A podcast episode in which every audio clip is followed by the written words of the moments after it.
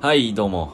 本日ちょっとね、カフェにいてキャラメルラテを飲みました。え？コーディーです。もう寒くて、ホットで、あホッツねもうキャラメルラテいただいちゃった。も今日めっちゃ寒かったよなう超寒い。最近ガーナに飛び立った世界朝があの気持ち生きってるような気がして あのすごい不幸にならないかなと思っている歌ボーイですめっちゃ楽しそうよな。いやーまあいわゆるなんだろうねみんなが思うようなその子供たちとの戯れうん。みたいな感じとかさ、うんうん。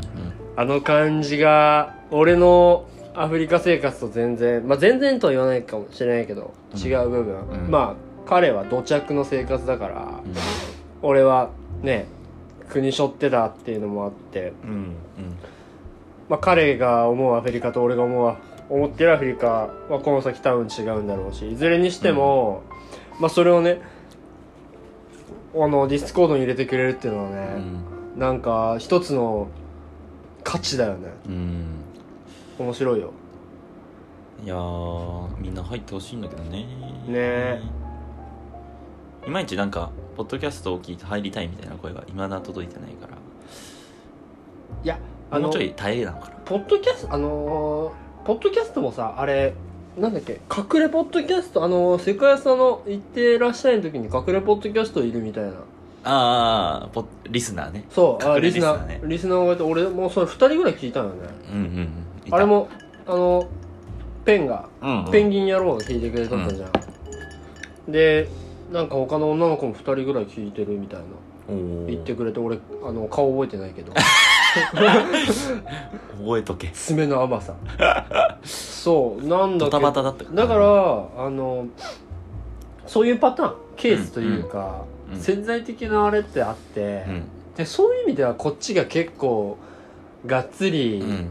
引っ張るっていう方が受け皿っていうか相手としては全然ね、興味がないわけじゃないっていうんだったら、うんこっちがクイッて引っ張ってきてくれるんだったらじゃあ引っ張った方がいいよねっていう、うん。なんか、だからそういう意味では前も話したけど、なんかプロジェクトみたいなのが進行してるといいんかな。どうなんだろいやーそうねまあこのポッドキャストもえっと言うて22か撮ったのずいぶん空いた気分よう。そうね。そうそうそう。あのー、歌ボーイね、あの、多忙な男でありますので。いやもともとねコーディがやろうって言ってくれてたんだけど俺がちょっと工面できなくて申し訳なかったっていうのとただやっぱりね仕事忙しいっていうかねそれ言い訳だからっていう気持ちすごい強いから今日も仕事全然終わってないけどもうあの必殺諦めっていう発動してえこれあのライフワークだから完全に、うん。これなしなはないからねうん。うんそんな着替えであのあオープニングなんか引っ張ってるのある？いや、じゃあ行っちゃうか、うん。じゃあタイトルコール。えー、我々のポッドキャストはですね、うん。人や物にスポットライトを当てて、うん。リスナーとともに新たな出会いを作り感動を生むというテーマでやっております、イエで、えー、オープニングトークでもお話ししましたが、えー、オンラインのコミュニティを Discord というアプリを使って、うん。えーやっておりますので、えーそこでは、えーまあ、その世界遺産のガーナのお話が聞けたり、うん。えー実は今ねライブやってるんですけれども、うん。そこで聞いてくれてるエロ男爵のうん。えー式のなんだろうな。まあ式でこういうアパレルっていうか新しいデザインできたよとかうん。そういうビッグニュースが届いたりとか。うん。他にもまあね歌ボーイが俺か俺以外みたいな。そうそうそうそう。普段思ったことを話すチャンネルだったりとかそういうねいろんなものがあるしうん。あのー入ってもらえばね、あのー皆さんの個人のチャンネルもねぜひ作ってほしいなと思ってる感じなんですけれども、うん。そういうオンラインのコミュニティ作ってますので、うん。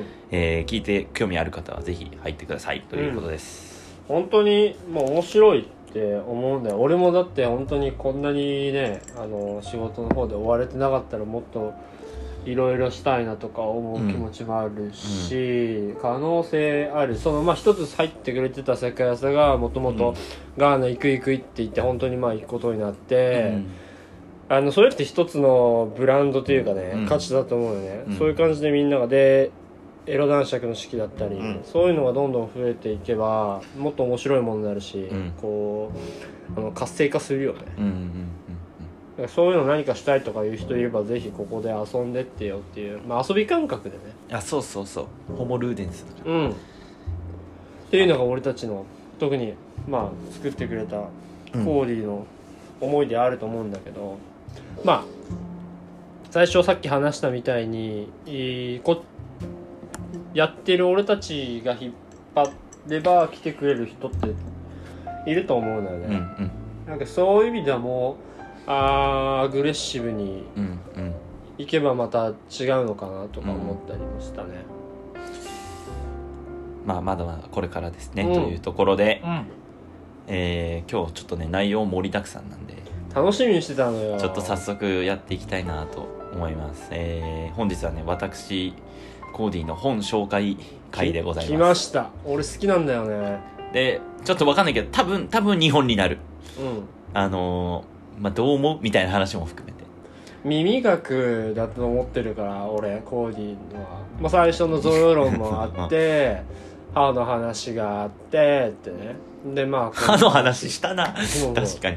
なんかすごいやっぱりね俺的にも本読みたいけどなかなか時間捻出できなくてってなるとやっぱコーディの話聞くとやっぱり本読むの大事だよねとかめっちゃ思うし、本紹介は完全にコーディの方が長けてると思ってるから今日はめちゃくちゃ楽しみで、まあ、告知ばっか聞いてて「そうはね。よはよ!」っていう。うん。てかもう前で話してるうん。概要ね。やんうん。ということでちょっとじゃあ早速やっていきたいんですけれども、うん。えっ、と本日紹介する本ですねえー、2冊ございます。なんと2冊でございます。ーうん。で1冊目は、えーと「ネガティブ・ケイパビリティ」という本でございましてネガティブ・ケイパビリティ。あの精神科医の母木義法生さんという方が書いた本でございます。うん。でもう一冊目がですねあの身体知性という本でございまして、うん。えー佐藤祐介さんという方が書いた本でこの人はね面白くて内科医であり、えー合気道もたしなむ人。うん。でこの二人のねあの書いた本を今日は紹介していきたいなと思います。よろしゅうでまあなんだろうな。今回うーんこの本を読んで、まあ、自分が思ったことっていうのは、うん。思ったことっていうのはなんで思ったことというかまあ今日なんていうの伝えたいことみたいなうん。あって、まあ、ネガティブ・ケイパビリティっていう概念を知ることで、うん。まあなんかよりなんていうの新たな考えを持って人生を生きやすくできるんじゃないかなっていうのが一つ。うん。でもう一つはあのー身体知性から、あのー思うことでなんか改めて運動とか瞑想とかって、まあ他にもこうなんかいわゆるリフレッシュになるものに対してなんかこう新たな観点ですごい意義を生むというかうん。やっぱやっぱいいんだなっていう改めてね。ところかな楽しみに。うん。まあ今日はそういう意味で織り交ぜながらなるってことだった。っけそのネガティブケイパビリティと身体知性をこうパキって分けてるというよりもこあーまあ大枠では分けてるけう、ど、うん。でも後半身体知性のお話するときにはこう織り交ぜながら相話互関係が全くないわけじゃない、うん、全くないわけじゃない、うんうんうん。っていうところで、えーやっていきたいと思います、うん。よろしく。でまあ今日、まあ、ざっくりとしたなんて言うんだろうな。構成なんだけど、うん。まあ、最初ネガティブ・ケイパビリティがいきます。うん。でまあネガティブ・ケイパビリティってずっと言ってるけど、まあ、それまず何ぞやっていう話と、うん。でそっからあのネガティブ・ケイパビリティってなんて言うんだろうな。あの精神医療とかにも使われている概念なんだけどうんあのそれってじゃあなんで結局精神なんか例えばうつとかさうん。そういったものにその概念が役立つのかっていうのを、うん。なんかもうちょい科学的にというか詳しくお話ししたのがなんかこれ身体知性やなーっていうのがうん。自分の中でこうリンクしてて、うん。まあ、実際に内容かぶってる部分はあるんだけどうん。なんで、あのー後半に身体知性のお話を、えーしていこうかなと思っている感じでございます。理解というところで、うん。えーやっていきたいと思う。なんか毎今日めっちゃというところで言ってる気がする。早速いっちゃってください。でちょっとあの分かんないことあったら随時言って。あのあのそういう意味でも今エロ男爵がディスコードのラジオライブの方で聞いてくれてるから、うん。あの質問あったらコーディまあ俺も携帯見てるからうん。そこで質問を叩いてくれたらより有意義なね多様性に富んだお話になるんじゃないかなと思うんでよろしく。よし。ちょっと気合い入れてやっていきたいと思います、満を持して。うん。じゃあ最初1冊目「ネガティブ・ケイパビリティ」という本の紹介をしていきたいと思います、まあ、この本なんで出会ったかっていうとあのー自分が好きな古典ラジオというあのポッドキャストがあるんですけれども、うん。その一人の人がやってる別のチャンネルで超相対性理論というチャンネルがあって癖強であのそれの我々はいつ数字から脱却できるかみたいなテーマの回があって、うん。まあその回めちゃめちゃ面白かったんだけど。キャッチーな そうそうタイトルそう。で ねめっちゃ面白いからちょちょっとぜひ聞いてでその中でネガティブ・ケイパビリティの本が紹介されててうん。引用があってえー、なんかそれ面白いなと思って今回あの読んでみました。うん。で先ほども言ったんですけれどもあの母木義法生さんという1947年生まれの方。うん。御年結構。74 74じゃない？えごめん。そんぐらいかな。え 1900? 47でしょ？74じゃない？そんぐらいか。うん。すごいね。ちょっとまだまだ、まだまだいけそうだね。ご存命の方なんですけど。もこの人ね面白くて精神科医でありながらうん。あの作家なんだよね。精神科医であり作家。作家。うちょっと作家の作品はちょっと僕まだ読めてないんですけども。んうん。まあなんて言うんだろうな。あのサイエンスとアートをこう渡り歩いてる。このこの2冊面白いのが両方ともサイエンスとうんなんて言うんだろうな。アートをこう両方たしなんでたしなんでるっていうかサイエンスたしなむって言わないけどうん。なんか両方学んでる人が書いた本なんよね。そういう意味ではそこも共通点なんだけど。そう。そんな母木義法生さんが、えー書いた本。どネガティブ・ケイパビリティなんですけどもうん。うんもう最初から一発目から言っちゃうとネガティブ・ケイパビリティっていうのは、えーどうにも答えの出ないどうにも対処対処しようのない事態に耐える能力うん。であったりとか、うん。請求に証明や理由を求めず、まあ、急がないってことだよね。うん。に証明や理由を求めずにうん。不確実さや不思議さうん。会議の中にいることができる能力。うん。というのがネガティブ・ケイパビリティの意味なんですね。うんでハーギーさんが、あのーこの言葉を見つけた時っていうのはあのーどういう時だったかっていうと、うん。なんか精神科医としてなんか6年目を迎えていた時なんだって。うん。でその時あたりになんかちょっと精神医学ちょっと限界じゃねみたいな。うん。風に思ってた時だったらしくて。6年目にして。そう。でそれはなんでかっていうとこう退院したはずの人がうん。なんかまた結局再入院してたりとか、うんなんかあの人ずっといないんだ、うんずーっと入院してる人がいたりとか。うん。なんかそういったところでなんかやっぱりこうあんまり精神病精神的な病っていうのはこう治せないんじゃないかみたいな。うん。ちょっと医学限界なんじゃないかなっていうのを感じてた時うん。だったんだよね。うん。であのーそんな時にこの学術センターみたいなところがさ論文をさうん論文あさって読む人らしいんだようん。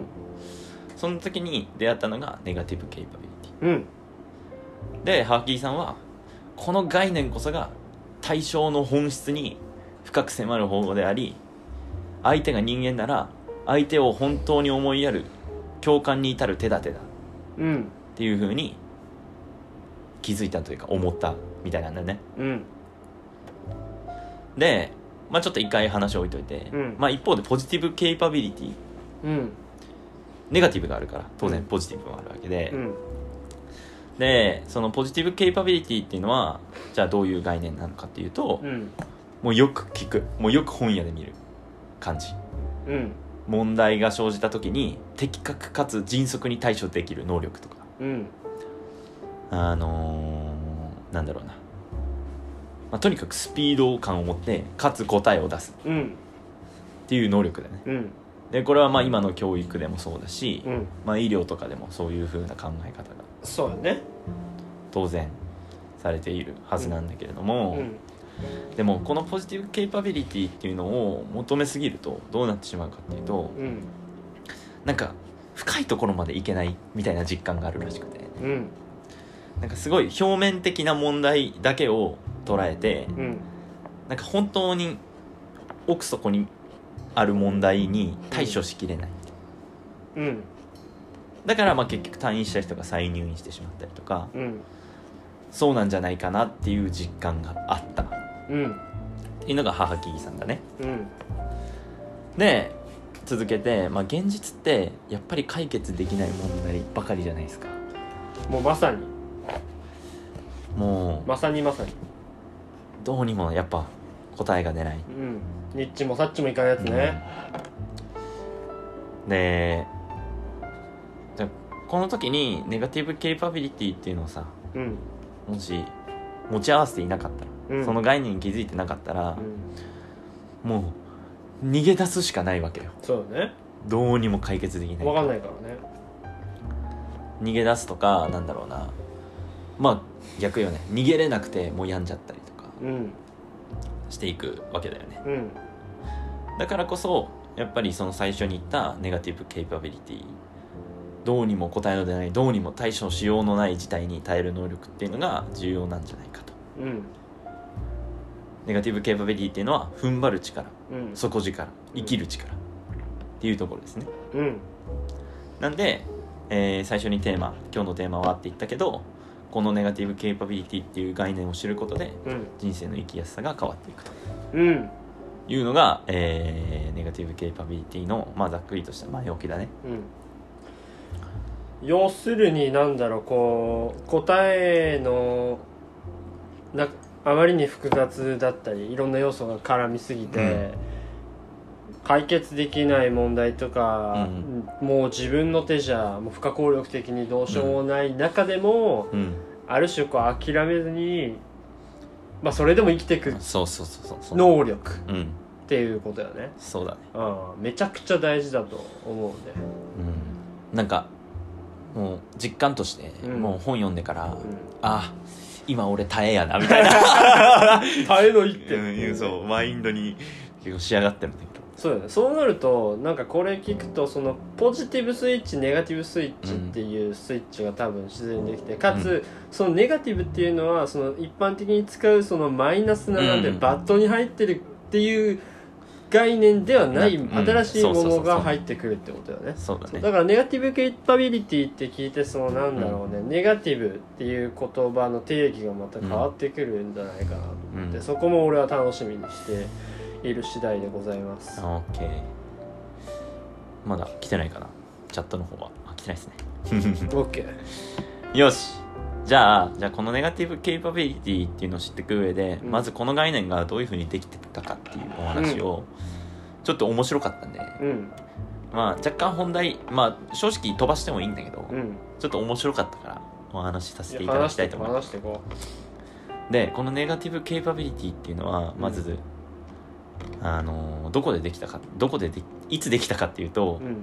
あのね、キーツという1995年からうん。1821年25歳だ。短命だね。うん。のキーツっていう作詞家が考えた概念でございます。うん。結構前。結構前だね。200年前。200年前。おおでこのキーツあの25歳で結核で死ぬんですけども若い。んですけどもあのまずはね若くしてキーツがこうどのようにネガティブケイパビリティの概念にたどり着いたかというお話ですね。うん。うんでこのキーツ、えー結構裕福な家庭に生まれます。うん。父親がねなんか実業家だったみたいです。おお。だけどなんか結構ねそこから最初はいいんだけど壮絶な人生であのー父親がね馬から落ちて亡くなっちゃったりとか。うん。でその2ヶ月後にもう母親はいきなり再婚し始めて。つもう旦那どうしたみたいな 感じなんだけど。つらい。でなんかもう新しい父親と馬が合わず。うん。で母親はなんかよくわかんないけど失踪して。うん。で戻ってきたらアルコールとかヘロインの依存症で。うん。で結構結局死んじゃったりとかして。まあなんか結構辛い生い立ちはねキーツじゃあおとんもおかんも死んじゃうってこおとだね。とんもおかんも死んじゃってる。うん。でなんか兄弟とかもね結核になっちゃったりしたんじゃな。かったかなそう。もうなんかなんとなくもう耐えのイメージ湧くっしょ。うん。早速。シンプル耐えれない。そうそうそう。私。で、まあ、こんな辛い生い立ちの中で、まあ、母親が亡くなった時に、まあ、それでも母親のこと好きだったから結構落ちてて。うん。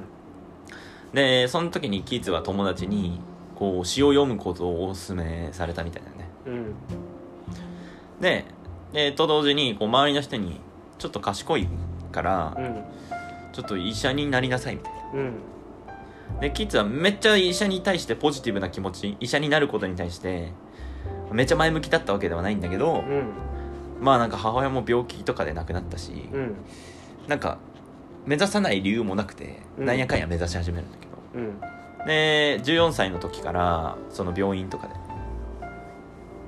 手伝い始める。なんか今と全然違うよね。なんか大学に行ってとかじゃないんだよね。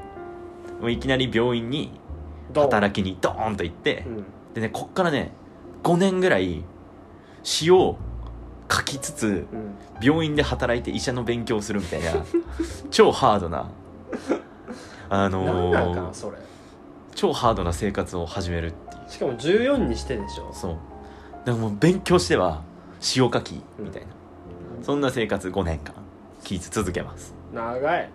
であのーだんだんねあの詩の能力がね周りに認められ始めて、うん。でキーツもこの頃からなんか詩人こそあの最高の人間じゃね？みたいなうん。こう信念が固められていったらしいよね。うん。でもうどんどんねあの評価されてって、うん。憧れのジャーナル、うん。まあ、要は雑誌みたいな感じかな、うん。にもう詩を載せてもらったりとかうん。してきて、でもう医者の仕事ももう休み始めて、うん。もうどんどんどんどん詩にのめり込んでいく。うん。そんな感じに20歳ぐらいになったのかな。うん。でその時あたりにキーツはこうここめっちゃ難しいんだけど人生の中で真の才能というのはうん。個性を持たないで存在しうん。請求な到達を求めずうん。不確実さと会議とともに存在するという考えに至るらしいんですね。うん。結構意味わかんないでしょ。あれだね。これね俺も未だに分かってないです。まあそうね、まあめまあ、まさにネガティブケーパビリティこそうん的なことやね。それこそ持ってる人ネガティブケーパビリティを持ってる人間こそうん、思考だと。そう。それこそが最高な人間であると。うん。それが真の才能だというふうにキーツは思うわけです。うん。でなんかシェイクスピアっていうのがまさにそうだというんだよね。うんでシェイクスピアの作品っていうのは彼の存在を全く感じない。うん。だから全て現実に起こったことのように感じる。うんみたいなんだよね。うん。でまあこれちょっと俺の解釈だからちょっと間違ってるかもしんないんだけど、うん。あのそれ結構なんていうのすごいことだよね。当然物語がさ、うん。物語じゃなかった100%うん。本当に起こったことのように感じるっていうのはうん。すごいことだと思ってて、うん。ででなんて言うんだろうな。そのなんて言うんだろう。なじゃあ逆になんでこれが物語だと分かってしまうのかっていうのはなんだろうないやいやちょっとそこやっぱありえないでしょっていうのがやっぱ潜在的に感じてる部分がうんあるからだよねうん。と思ってうん。だからそういう意味ではどうしてもやっぱりこれは作ったものだとか作り手の心が見えてしまう瞬間がどうしても映画とかまあなんか漫画とかうん。そういうのにはあるうんだから本当にシェイクスピアの作品俺見たことないけどうん。本当に現実に起こったことのように感じるんだったらうん。それはすごいと思うし、うん。なんだろうなやっぱみんなさどうしても自分のエゴがあるから、うん。ちょっとありえないけどこここうしようみたいな、うん。そういうのを絶対にせんってことよ。まあそうだね。作る中で、うん。それなんかそういうことをなんかキーツは言ってるのかなっていうふうに俺は思った、なるほどね。で、まあ、この概念を見つけて見つけたというか、まあ、言葉にして、うん。まあ、この後キーツはね結核になってうん。亡くなってしまうんですね。うん。キーツね死ぬ前結構好きな女の子とかいたりして、うん。その女の子に当てて書いた手紙とかもうん。ネガティブケーパビリティ紹介されてたんだけど、結構何書いてんの？あのー、なんて言うんだろう。なんなんだったかな？そなんか君が違う男と歩いていいたりしたら、うん。僕はめちゃくちゃ腹が立つと思うみたいな。確かそんなそんなストレートじゃなかったけどうん。なんかそんなこと えでもそこはなんか超バット入ると思うみたいな手紙書いて。でもそこはなんだろう？あれあれなんだね。なんていうの？純粋なそうだね。人間的感情のうん。ことを書いてたってことだね、うん。嫌だね。というところで続いてこのキーツのね概念がなくなってただあのキーツはあのよくあるさ死後に有名になるタイうんうんプより有名になっていくタイプの作家だったから、うん。うんあのこの170年後にまたちょっとねキーツにスポットライトが当たって170年の時を経て。そうここでいきなり母木木さんにつながるわけじゃない。うん。もうワンクッション挟むってなると、うん。と時代的に言うと1820何年し亡くなったんだっけ？1821年。21年の180っつったら2000年か。あ、まあ、2000年いかないぐらいか。なうん。ぐらいの時にあのねある精神科医また精神科医の方がうん。このネガティブケイパビリティっていうのを再発見するんですね。うん。名前はビオン。ビヨーンビオンはね1897年から1979年のうん人です。うん。なんか人ですおかしいけど。うん。でだからビヨンも結構ね結構晩年にネガティブケイパビリティを発見したのかな。うん。結構遅めうん。の人なんだけど、まあ、このビヨンは、まあ、どういう人生だったかっていうとうん。発見に至るまでどういう感じだったかっていうとう、んね、ビヨンはねめっちゃ厳しい学校の出身なんだ。もう今を生きるみたい。なうん。今を生きるを見てない人は見てください。今を生きる。見てない人は見てください。2回言っちゃったポッドキャストでもねそう。あの語っておりますので。もう超勉強させられてる私立学校みたいハードな青春とは程遠い。なうん。うんぬんかんぬんってことやな。そうでも小学校から寮生活みたいな感じ。嫌だよ。でこの時ビヨンはなんかいろんな分野を幅広く勉強させられたみたい。うん。だからこそあのーそれこそ詩とかにもうん。要はこの時から触れてたみたいな、うんうんうんでまあこれがねそうそうそう、うん。でこれが結果的にそのキーツにつながる要因だったかなっていうふうに思うんだけども、うん。あのーこのビヨンはですねまあでもそれは後々に感じたことで、うん。小学校の時とかもうめちゃくちゃ退屈で。うん。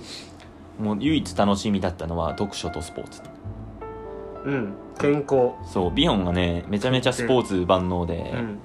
あのーアスリートとしてオックスフォードとかケンブリッジに行こうとしたぐらい。優秀。そうそうそう。ただなんか奨学金借りれなくて。うん。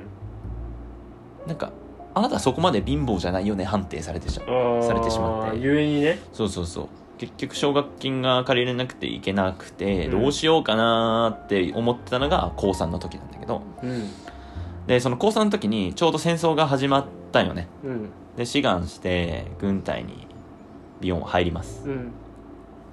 でなんかたまたま戦争中になんかここ任せたみたいな。いきなり指揮取らされる形になって、うん。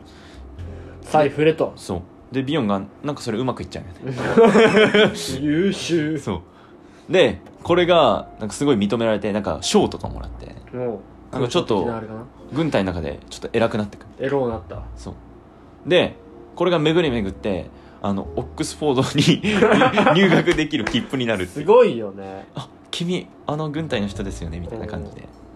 すごい思わぬ形で。そう思わぬ形でオックスフォードにイン。インした。これがね22か23ぐらいまだ若い。なんだけども。でオックスフォードで学んでこの時はね確かね文系？歴史とか文学とかを学んだのかなオックスフォードで。うん。であのー卒業して高校の先生になった。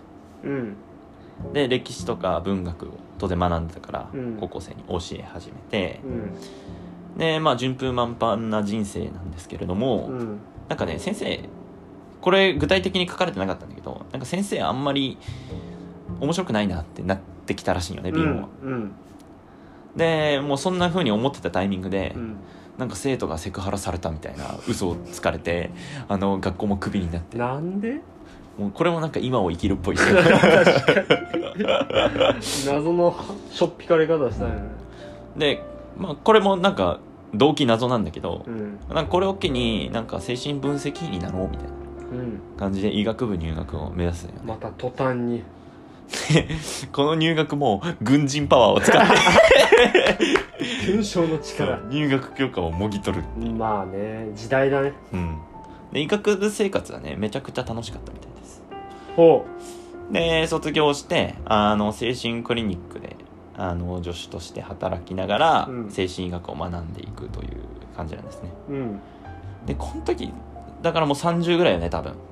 そうよね。なんか結構ねあのこの人遅咲きの人ですいろいろ経験しながらそうそう違うそう。そうだから先生やっててもう2 5 6だもんね、うん。で医学部入ってみたいな。で4年なのか6年なのか分かんないけど、だからもう30過ぎてるよね精神クリニック助手はであのー学んでいく中で、まあ、担当もできるようになってきて。うん。担当の患者を持てるようになってきてこの時にねあのサミュエル・ペケットっていうね後にねノーベル文学賞を受賞する、えーこの人も作詞家なのかな？うん。まあアーティストだね。サミュエル・ペケット。の精神治療を担当することになったよね。うん。でまあなんかこれはなんていうの偏見あるかもしれないけどまあアーティストもさなんていうんだろう。こう思考がさもう広すぎて結構さ病んじゃったりする人とか多分いるじゃん、うん。だからあのー精神クリニックに通ってたと思うんだけど、うん。でこのねベケットの作品っていうのもなんかね面白くて特徴として意味を拒否することによって出来上がってる曖昧さの世界を表現した作品なんだよね。うん。でこれはベケットはなんでそうしてるかっていうともうこれもネガティブケイパビリティなんだけどまさしく。もっと深い人間の奥底に到達するためって言ってるらしいよね。うん。だから無意味の意味みたいな。うん。ことが言ってるのがベケットの作品の特徴。うんなんだけどもなんかビヨンもなんか治療それと似たような感覚あるなーみたいなうんふうに思ったみたいなんだよね。うん。でこれもうそのまま読んじゃうんだけど本文引用でうん。ありきたりな言葉だとベケット同様そのベケットの作品うん。同様なんか心の内に入っていけないもどかしさを感じた。うん。つまり通常の精神療法精神分析の対話では2人のやり取りが表層にとどまってしまう何かを察知したのです。うん。これはおそらく俺が思うのはあのーああなたこういう症状ですね。じゃああの抗うつ薬飲んでください。うんうんうんうんうん。それだと全然結果的に良くならないっていうのを多分感じてたっうん。てことだと思うんだけどうん。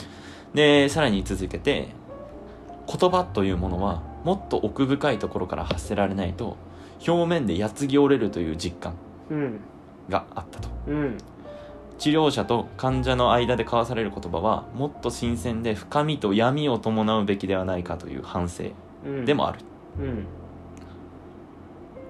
だからつまり、まあ、結局ネガティブケイパビリティに戻るんだけどもっとその患者と相対した時に、うん。その患者さんが言ってることうん。に対してそのなんて言うんだろうな。不可思議さというか、うん。神秘さ疑念っていうものを感じるんだけどそれをやっぱそのまま持ち続けてうん。請求な事実や理由を求めないという態度が精神治療には大切なんではないかっていうふうにビヨンも感じ始める。うん。で、まあ、これはなんか、まあ、今言った、あのー抗うつ薬の例で言った通りなんだけど、うん。なんか俺もそう思うなと思ってて、うん。なんだろうな。当然さ言葉にできることってさ自分のボキャブラリーの中からしか出ないじゃん。そうね。分かる範囲で言葉にしてしまうっていうのは結局その範囲でしか物事をカテゴライズというか分析っていうのができなくなっちゃうから、うん。あのーただそれをやっちゃうとあんまり深いところまでいけないっていう実感が俺もあるなと思ってて。うん。でビヨンはそういうなんて言うんだろうなみんなの考え方というか、うん。一般的なものに対してすごくこう危惧をしていてうん。で若い精神分析家もなんて言うんだろうな。そのいわゆる精神治療の学習とうん。その応用ばっかりにかまけてうん。で本当に目の前の患者さんとうん。向き合ってる生身の対話をしていないおろそかにしてしまってる人が多い。っうんていうことを感じてたんだよね。うん。でビヨンが言ってるのは解釈っていうのはそういうものではない。うん。もう少し開放的で新鮮味に富み新しい境地に踏み出すような力うん。っていうのを有するべきだ。うん。というふうに言ってるんですね。うん。でこのビヨン1970年に書いた「注意と解釈」っていう本があるんですけれども、うん。その中で、えーどこで出会ったか書かれてないんだけどキーツのそのネガティブケイパビリティっていう概念を引用してるんです。ねうん。でそれがアメリカの名前忘れちゃったんだけど忘れちゃったらしいんだけどハーキーさんも、うん。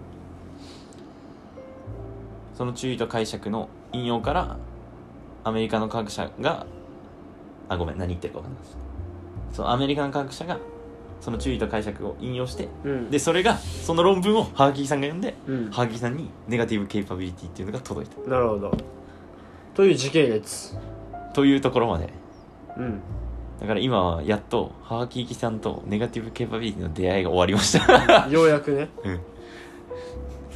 長いっしょ。好きなんよね。結構その流れというかまあポッドキャストが好きな理由でもあるけど、うんまあ経緯よね。そこにたどり着くまでのっうんていうのが、あそんなねだってそれって言ってしまえばもう200年越しのうん。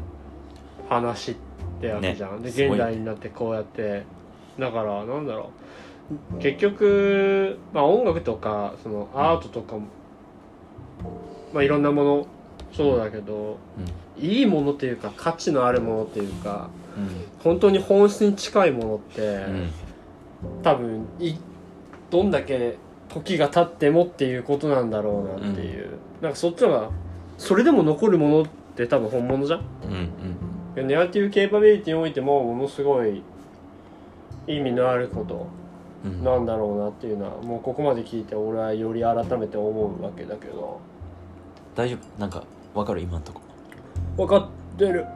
俺はあのそういうの説明してくれた方がスッスッと入るタイプだから。ああなるほどね。そういう潮流っていうか流れを組んでうんの母キキさんっていうことじゃん、うん。うんそういういろんなバックグラウンドを持ってる人がうん。自分の経験とかをもとにそういう考えとかに至ってますよっていうのは、あのー肉付けっていうかね、そこがよくわかるっていう意味では俺は理解度が上がってるよ。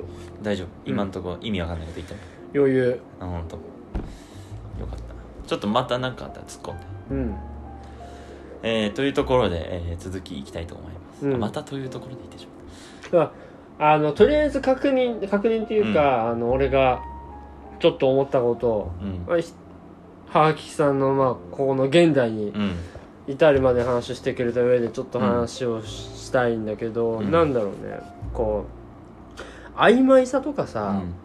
こうなんか白黒のつかないものっうん。ていうか、うん。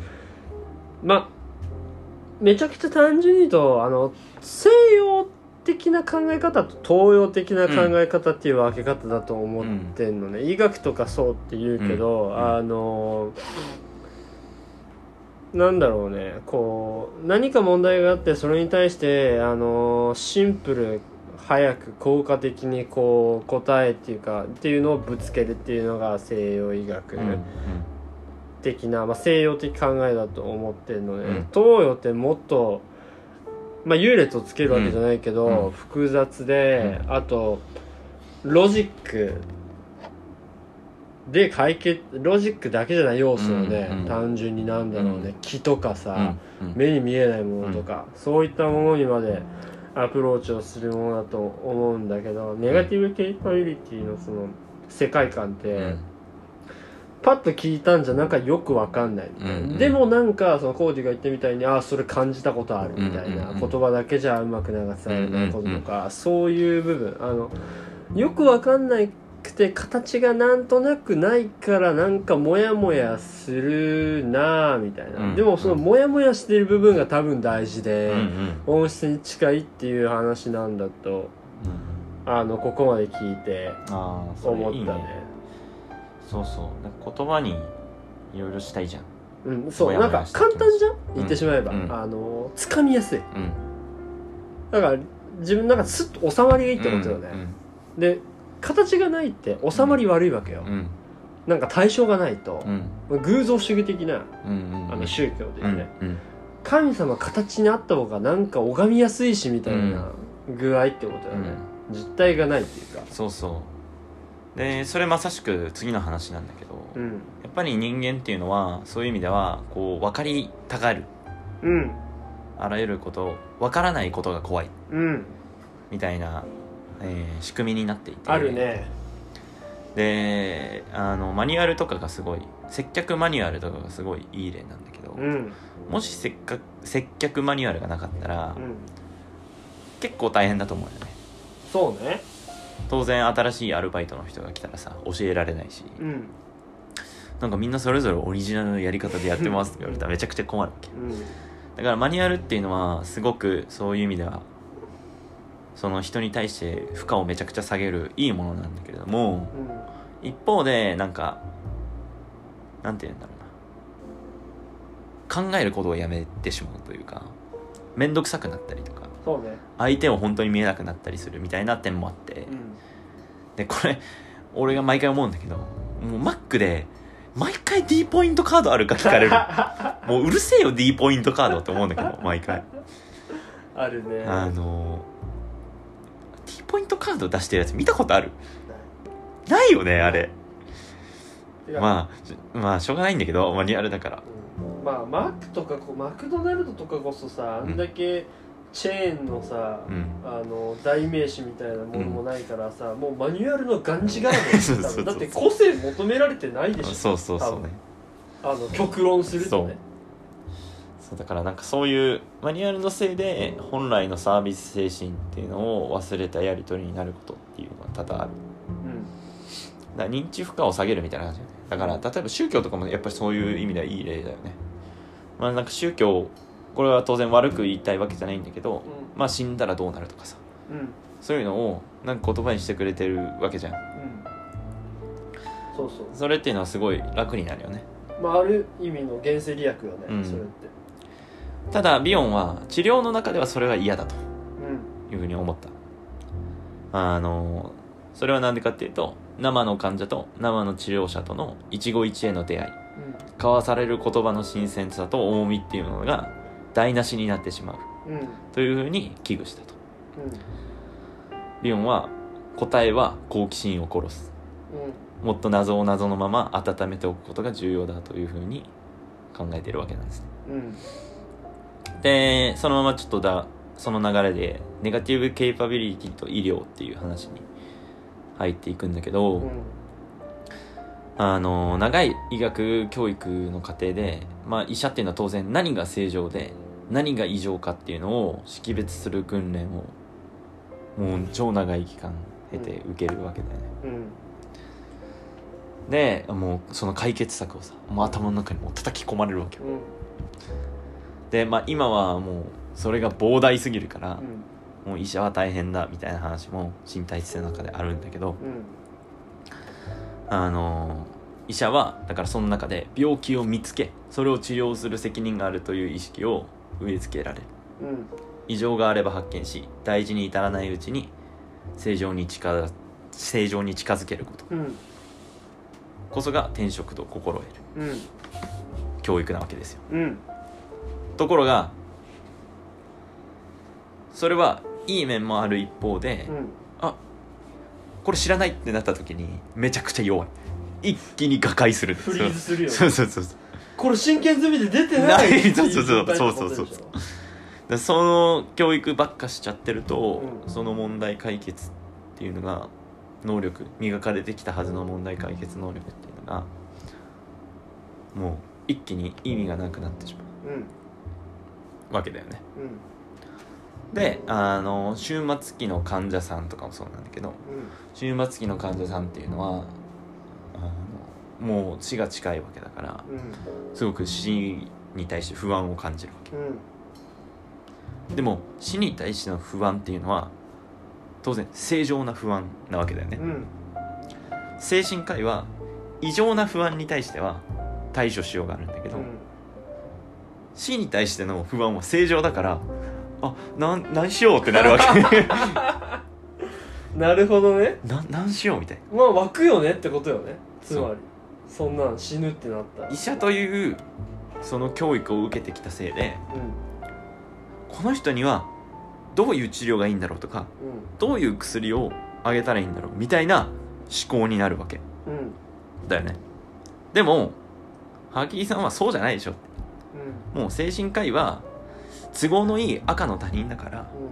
それをあえて強みにしてその状況に耐えて一緒に寄り添ってあげることじゃない。の例えば終末期の患者さんっていうのはなんかもう家族も辛いからあんまり会いに来てくれなかったりするわけよね、うん。うん。でも精神科医はそういう意味では都合がいいわけですよ。そうね。一日にさ23回絶対会いに来てくるわけですよ。うんうん。会心っていううん。ものがあるからねで一方で家族は家族は家族でさうん。なんかもっといろんなことをしてあげれたんじゃないかなって思うんですみたいな話するらしいよね精神科医とか、まあ、医療の関係者に。でもその時にいやもう十分やってますよみたいな声をかけてあげる。うん。でそれが巡り巡って二次的なその家族要は家族よね。うん。家族の精神疾患とかを減らす可能性が増えたりとか。うん。なるほどそういう考え方もできるわけ。うん。だからなんて言うんだろうな。そういう意味でハーキーさんはネガティブケイパビリティが大切であると言っている、人の病の最良の薬は人であるうんうん。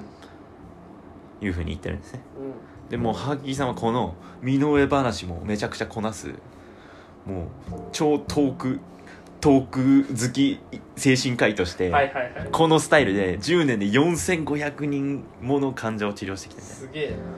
1年で450人だからさ。凄まじい。一一日に一人以上だからっそう。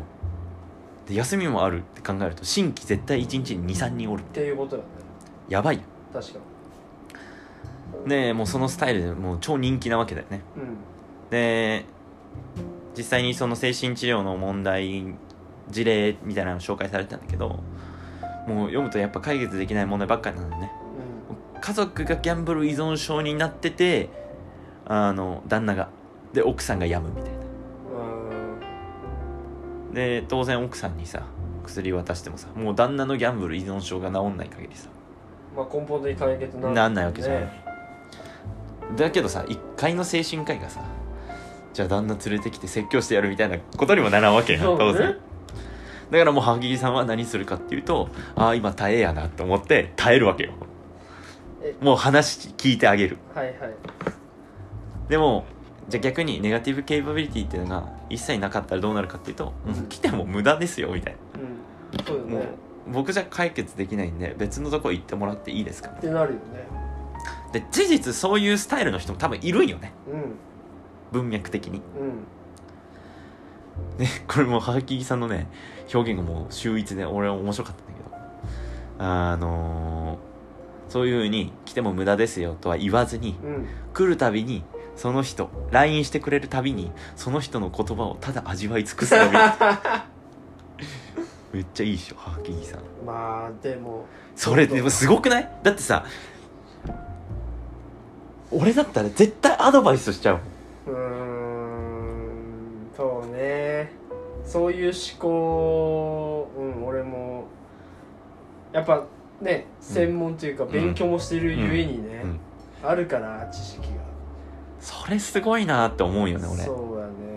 なんかレベルが高いというかまあ確かに耐えるっていう表現が適切なように、それこそね、うん。なんとなくそれっぽいことをうん。言えたらねこうしたらいいとか言う方がまあ楽じゃん、うん。うん。ある種、うん。その自分が培った知識の中で、うん。でもそうじゃなくそれそれがあるの分かっていながらもってことでしょ、そう。それはなかなかまあエネルギーいるよね、うん。相当やってることとして。でもね萩木さんねもうすごいのがねもう結局時間が解決するからみたいなことも書いてて時間なんだと思うよね マジで。詰まるところね。そう。時間なんだみたいな。時間って時間とプラススあの時間のことを火薬って言っててで目薬も大事ですよって言っててなるほど。私が見てますよあなたのこと。そういう存在であり続けることがあの萩木さんの精精神治療のスタイルでねあのー続いて私教育なんてね教育についてすごい興味があるんですけども、うん。あの教育とネガティブケイパビリティもあのなんて言うんだろお密な関係そうがあって。で今の教育ってさもう共通して問題の設定とそれに対する回答でしょ。うん。言い換えるとポジティブケイパビリティの要請だよね。うんでしかもできるだけ短い時間で。うん。もう急げ急げと。うん。もうせかされてるわけです我々。うん。で,、まあ、でもやっぱりさこの問題解決があまりに強調されると、なんて言うんだろう。問題設定がまずもうすごいシンプルな構造にしたしてしまう傾向があると。うん。なんか例えばさなんていうの理科とかもさうん。なんかいやなんかもっといい例あるな。なんか円周率をもう3としますみたいな。うんうん。3点う。んぬん。かんぬんはもそう A ともう A ってしちゃうとさうん。問題シンプルになっちゃうじゃん。そうね。でもそういうのがさ小さかれ大かれ大きかれうん。めっちゃあるわけだよね、うん。当然解けるようにしないといけない答えを設定しなきゃいけない。そうね。でもやっぱりさこの場合っていうのはその繰り返しになるけど複雑さをそぎ落としてることになるからさ、うん。あの現実とはもう全く離れた有利したものにそうね。なるわけだよね。役立たへんわっつってな。そうそうそう。全然現実で太刀打ちできないみたいうん。なで萩井さんはまあ教育とは本来もっと未知なものへの威風を伴うものであるべきでしょううん。もっと分からなくていいだろって言ってる。うん。でね江戸時代をの武士の子供たちを例に挙げてたんだけどうんあの、ね、武士の子供たちってね漢文をね意味も目的も分からず音読させられてたらしいよね。でも繰り返していくと子供はやっぱりね徐々に読めるようになってるしうんなってくるしうん。意味も分かるようになってくるんだよえ。なってくらしいよね。で先生も面白くて、うん。で先生はじゃあそこにいて何をするかっていうとえうん。何もせんだよなるほど。子供の音読を聞いてもしかしたらまだ自分がまだ理解できていないんじゃないか。うんこの漢文本当に真の意味理解できてるかなっていうスタンスでただただそれを聞くんだって。なるほど。で萩木さんはこれこそが教養だとうん。言っているわけですね。もう今の教育とは真反対だよね。うん。えらい違うね。でもさなんかそれ俺もそうなんて言うんだろうな。なんていうの？この言葉を借りてるからそう思うっていうのもずるいんだけど、うん。なんて言うんだろう。やっぱりさ最初にオープニングトークでも言ってさ遊びなんだよねうん。学びって、うん。だからうまく言えないけどな最初から何かを解決するためにうん。この知識を学びますみたいなのって、確かになんか本質的じゃない気がするなって思ったりもするよねそうね。あのいわゆるなんだろうね。なんかうまく言える？何かをする例えばのになんか動機いらなくない的なことだと思うわけよ。なんか明確になんでこれしようと思ったのとか、なんでそれ目指したいのってなった時に例えば面接とかうん。就職とか活動ってそうだと思うよね、自分はこういうことを成し遂げたくて、あのこの御社に希望しましたとかさ、うん。でもさない場合だってあるじゃん。ある、うん。あるないんだけどいろんなケースがあると思うけど、ないんだけどなんかいいと思ったとかね、うん。それ会社のムードとかうん。やってることとか、なんか何の気なしに行ったセミナーだったりさ、うん。うん。そのなんかよくわかんないけどなんか思ったみたいなうん。ことだったりっていうその最初から明確なあのそう問いっていうか設定があってそれに対して明確な答えがないといけないかって言ったら全然そうじゃないし、うん。それこそ白なんか黒なんかっていう区分けができる状況の方が生きてて少ないと思うよね、うん。まあどっちかというとこっちみたいな、うん。でだしこの社会の流れ的にも今の自分の現状的にももうどっちか選ぶしかないから、まあうんこっち選んだみたいなもんだと思うわけよ、もう100純度100%こっちですって。そうそうそうないよ。うん。生きてて。やっぱりその採用する側もさうん。わからないよくわかんない人間よりやっぱさシンプルで分かってる人間を取りたいってうん。いううん気持ちがあるっていうところもまたなんか逆の立場から考えると面白いなと。そうね。こっちも楽できるしね。そうそうそう。いう意味では。思ったりするんですけれども。うん。でなんだろうな。やっぱりさ学べば学ぶほどさ未知の世界が広がっていくじゃない。うん。でその答えの出ない問題を探し続ける挑戦こそが教育の真髄なんじゃないですかというふうにあの最後まとめられているんですね。うんディープブルーだね。そう。自然や美術音楽詩はそもそも問題解決という課題が課せられていませんよ。うん。なんかそういうのを聞くとああだからなんか人間は音楽とか好きなのかなとかうん。美術とか詩まあアートだよね。アートの部分に惹かれたりとか。うん。するのかななんて思ったりするんですけれども。うん。というところですね。ここまでがネガティブケイパビリティの部分でございます。なかなかボリューミーだったりします。そうね。あのー、ポッドキャストの時間的にも今57分だけど。紙調整だと思わない？素晴らしいね。とりあえずなんだろ大丈夫かな？これ何言ってるか分かんなくなかった？う全然わかるよ。だって要するにあの最初言ったのが全てだと思ってて、こう明確なもの？うん。何か課題があってそれを解決するっていうのが、まああのカテゴライズするのであればポジティブうん。ケイパビリティであって、まあ、その逆をねうん。そうじゃないものとかもう一瞬の判断がつかないものとか、うん。こう混沌としてるもの複雑回帰なものに対してうん。明確にこうだっうんていうふうに無理やり単純化するんじゃなくて、本当は難しいはずだし、うん。そういったものをそういったままでも、うん。まあ、しっかり受け止めるってことよね、うんっていう重要性を説いてるってことでしょそね。それはねもうめちゃくちゃ大事なことだし、逆になんだろうね。これをああそうだよねって思えないってめっちゃ乏しいと思うね、うん。ある種教養ないってことだと思うね、うん。俺は。だってあんただってそうじゃない？っっていうことだと思うし、まあ、簡単だよね。答えがあるから、うん。なさっきから言ってるけど、でもそうじゃないことばっかりだから、エネルギーがいるのは間違いないよね、楽しようとしてるっていう部分があるけどでもやっぱりその、お話でもあったみたいに、うん。